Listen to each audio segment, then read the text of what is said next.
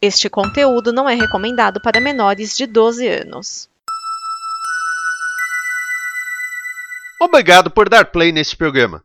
Em nome das pessoas que o fizeram, peço que você expresse sua opinião nos comentários e considere nos apoiar na campanha de apoio, seja no Apoia-se ou no PicPay. As informações e os comentários estão em nosso site comboconteúdo.com. Agora, fique com o programa. Chega 1971 e não chega esse título do Atlético. A torcida não aguenta mais esperar, mas quem já esperou 50 anos pode esperar mais 5 dias. Tá começando a edição número 80 do AG Placar do Brasileirão. Arena Geral. AG Placar do Brasileirão. O resumão da rodada de fim de semana. Salve Geraldo, salve Geraldo do meu Brasil Varonil, seja muito bem-vindo, seja muito bem-vinda a mais uma edição do AG Placar do Brasileirão, seu resumão do fim de semana do Campeonato Brasileiro de Futebol. Chegamos na rodada importante, rodada de número 34 do Campeonato Brasileiro. Faltam 5, mas pra gente tem faltam 6, pra gente faltam mais. Vai começar aí um emaranhado de jogos isolados que então vai atrapalhar muito aqui o nosso AGPB, mas vamos em frente. O futebol do fim de semana nos espera. Alguns times já jogaram por conta da final da Copa Sul-Americana que aconteceu no sábado e o Atlético Paranaense venceu. A gente fez até um post na Arena Geral sobre isso, que um, o Atlético foi bicampeão da Sula e quase ninguém viu. Mas garantiu vaga na Libertadores do ano que vem e mudou um pouquinho a dinâmica da tabela do campeonato, mas você só vai ver isso lá no final do programa. Agora nós vamos ver como foram os jogos da semana.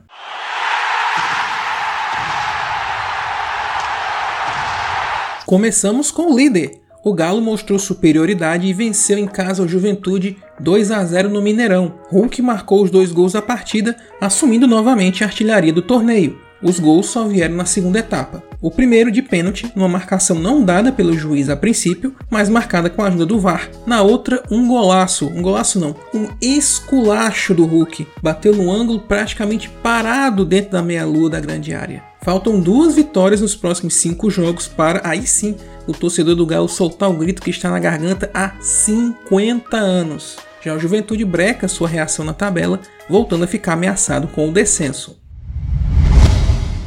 Dos finalistas da Libertadores, o Palmeiras é o que parece não querer mais saber de Campeonato Brasileiro. Foi derrotado pelo Fortaleza no Castelão 1 a 0. Com o time titular que jogará no próximo sábado, valendo a final da Libertadores, o Verdão não jogou o que se esperava. Já o Leão, que veio de uma derrota muito feia contra o Ceará no meio de semana, levando 4 a 0, se recuperou com um gol de Robson. No fim do jogo, Patrick de Paula até empatou, mas o VAR ajudou o juiz a anular o gol por impedimento. O 1 a 0 consolida e aproxima o Fortaleza de uma inédita vaga na Libertadores. Já o Palmeiras aposta tudo na final da competição continental. Agora, se não levar, a coisa complica.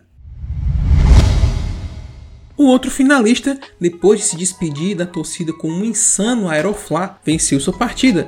O Flamengo derrotou o Internacional no Beira-Rio por 2 a 1. O primeiro tempo foi muito bom, talvez um dos melhores do campeonato. O Flamengo abriu logo 2 a 0 com gols de Gabigol e Andréas Pereira e dois lindos gols. Porém, o Colorado não se intimidou e logo diminuiu com Tyson e quase empata o jogo antes do final, mas Davi Luiz salvou o Mengão em cima da linha. E tudo isso que eu falei no primeiro tempo só. O resultado adia o título do Galo e deixa o Inter estacionado na briga pela Libertadores.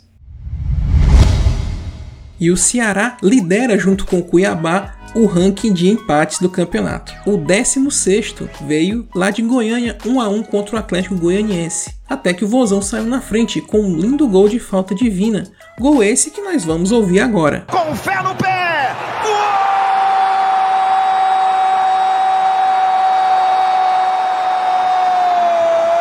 A voz da rodada da semana é um gol e é um convite que eu faço aqui. O gol, esse gol de falta do Vina pelo Ceará, o primeiro contra o Atlético Goianiense, um golaço, diga-se de passagem, foi narrado pelo Alessandro Oliveira no site, no web rádio Torcida K, do Caio César. A gente pode explicar essa história do Caio César, você deve saber, mas eu explico depois. Mas o importante agora é, além do gol, eu faço um jabá aqui pro parceirão, que aqui cria também do Ranço da Manguita do Maracanã, minha cidade, ele está concorrendo é, numa votação local aqui do Torcida K da mídia esportiva como o como melhor narrador de rádio e web rádio. Nós vamos deixar o link lá na descrição do site arenageral.com.br para que você possa votar além do do Alessandro, né, nessa categoria. Nas outras categorias é mais aqui do futebol local, mas é uma moralzinha aqui no parceirão que tem um futuro brilhante. Não tem um futuro brilhante, não, tem um presente brilhante na narração e também no canal dele no YouTube, né? Falando sobre mídia esportiva. Sem mais a tratar, deixamos de lado o jabá, vamos ao gol do Vina, narrado pelo Alessandro Oliveira. Vamos lá. 1 minuto e 40 do segundo tempo, você ligado com a gente. Tem falta pro Ceará, é ataque perigoso. Quem sabe agora pinta o primeiro gol. E aqui na torcida quer você comemorar junto com a galera. E se a bola for pro gol, se for cearense, se for do vovô, vai ter festa. Prepara a torcida do Alvinegro. Quem sabe agora a primeira festa do jogo. Movimentação na entrada da grande área. Gabriel Dias por ali, tentou ali atrapalhar a atenção do Fernando Miguel. Experientíssimo goleiro Fernando Miguel. Vina na cobrança. Três homens na barreira, um fica por trás ali. Falta para o Ceará é perigosa. Falta para o Ceará é perigosa. Quem sabe aí, prepara o coração, torcedor. Atenção, tô sentindo, hein? Será que vem? É o Vina, rolou, sobrou, bateu pro gol! Tem festa, golaço!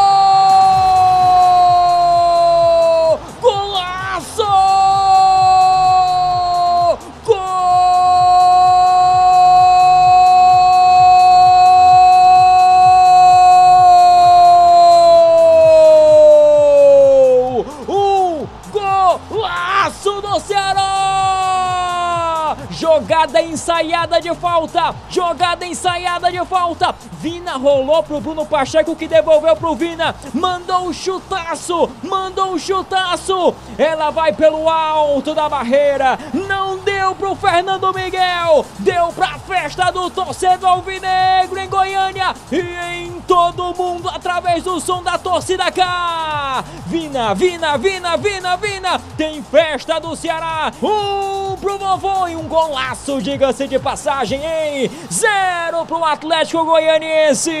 É, tudo muito bom, tudo muito bem, mas o empate veio com João Paulo para o Dragão logo em seguida. O resultado deixa o Atlético com seis jogos sem vitórias. E o Ceará entra de vez na briga por uma vaga na Libertadores, olha só.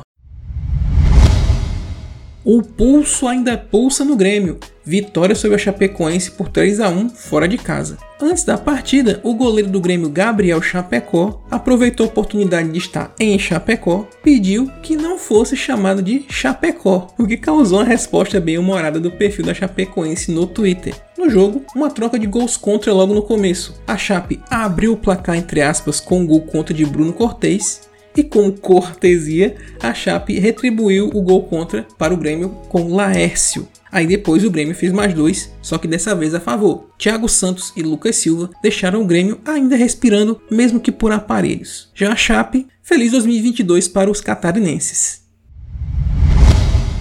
O Corinthians martelou, martelou, martelou até conseguir vencer o Santos 2 a 0 na Neoquímica Arena. O Timão, com gols de Jô e Gabriel, foi totalmente dominante na partida, sendo que o goleirão do Peixe foi quem mais trabalhou e evitou um placar mais elástico. Com o resultado, o Timão segue 100% em casa com presença da torcida e se solidifica no G4. Já o Santos não se livra totalmente do fantasma da zona do rebaixamento.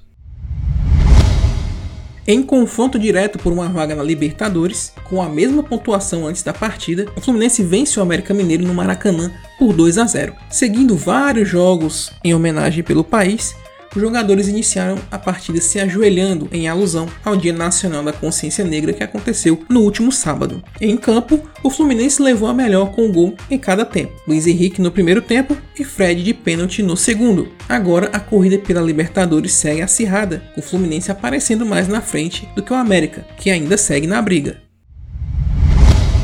Para fechar, um polêmico 0 a 0 entre Bahia e Cuiabá na Fonte Nova. O tricolor tinha chance de igualar os pontos do Juventude, o primeiro fora da zona de rebaixamento, ficando na portinha para sair. Porém, só conseguiu arrancar um empate contra o Dourado, que, como falamos mais cedo, iguala o Ceará com o time que mais empatou no Brasileirão. Até no time que mais empatou tem um empate. Porém, o time matogrossense reclamou muito dos dois gols anulados pela arbitragem. Dois gols anulados pela arbitragem. E não foi só o time, a crítica especializada não viu motivos para as anulações dessas duas jogadas. A arbitragem prejudica mais um? Pois é, o Dourado segue com remotas chances de entrar no Z4.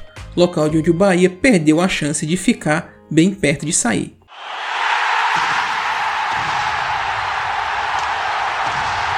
Classificação do Campeonato Brasileiro, o negócio está ficando cada vez mais perto do fim e mais longe também, porque tem muito jogo adiado por conta das finais da Libertadores, por conta da final da Copa do Brasil também que está chegando. Então tem muito jogo que ainda vai acontecer aí e é espalhado entre rodadas. No momento, no dia que estamos gravando esse programa, a classificação do campeonato é a seguinte: Atlético Mineiro líder com 74 pontos, Flamengo em segundo com 66, Palmeiras em terceiro com 58 e fechando o G4 Corinthians com 53 pontos. Na zona da pré-Libertadores, Fortaleza e Bragantino com 52 pontos. Indo para a Copa Sul-Americana, Fluminense com 48, Inter com 47, Ceará 46, América Mineiro 45, Cuiabá 43 e Santos 42. Olha a escadinha como é que tá. O Atlético Paranaense está em 13º com 41 pontos, mas ele foi campeão da Copa Sul-Americana, logo tem vaga garantida na Libertadores. As outras três equipes que não iriam para nada por enquanto, São Paulo com 41, Atlético Goianiense com 40 e Juventude com 38. No Z4, Bahia 37, Grêmio 35, Sport 33 e a Chapecoense com 15 pontos ganhos.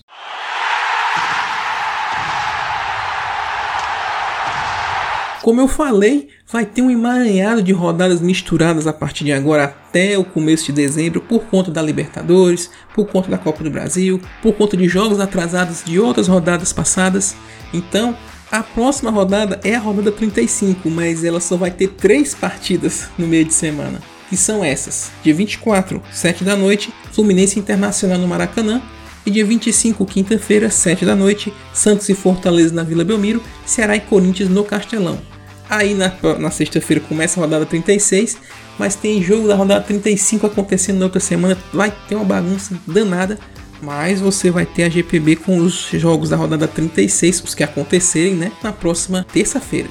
Então é isso, esse é o GPB dessa semana. Comente aí o que você achou na seção de comentários do arenageral.com.br e da comoconteúdo.com, como conteúdo que é parceira aqui nesse projeto. É só você ir lá no site, procurar o post lá do podcast, achar a área de comentários e sentar o malho. Não deixe de acessar as nossas redes sociais, Twitter, Facebook e Instagram, do lado B do esporte sendo destacado. A gente está dando uma freada nesse fim de ano, preparando o ambiente, porque 2022 vem aí com muita coisa bacana. Tem Copa do Mundo no fim do ano, tem jogos de inverno no começo do ano e tem muito mais coisas aí pra gente curtir de esporte. Te convido a conhecer os projetos da Combo Conteúdo lá no comboconteúdo.com. Tem vários projetos audiovisuais dos mais variados temas. Com certeza vai ter um que vai lhe agradar, além, lógico, do AGPB. E também te convido a participar do financiamento coletivo, crowdfunding, né? Para quem fala um inglês bonito, é só você acessar lá o site e saber como colaborar financeiramente. Fechou? No mais é isso, voltamos na terça-feira com mais um AGPB. Abraços a todos, até a próxima!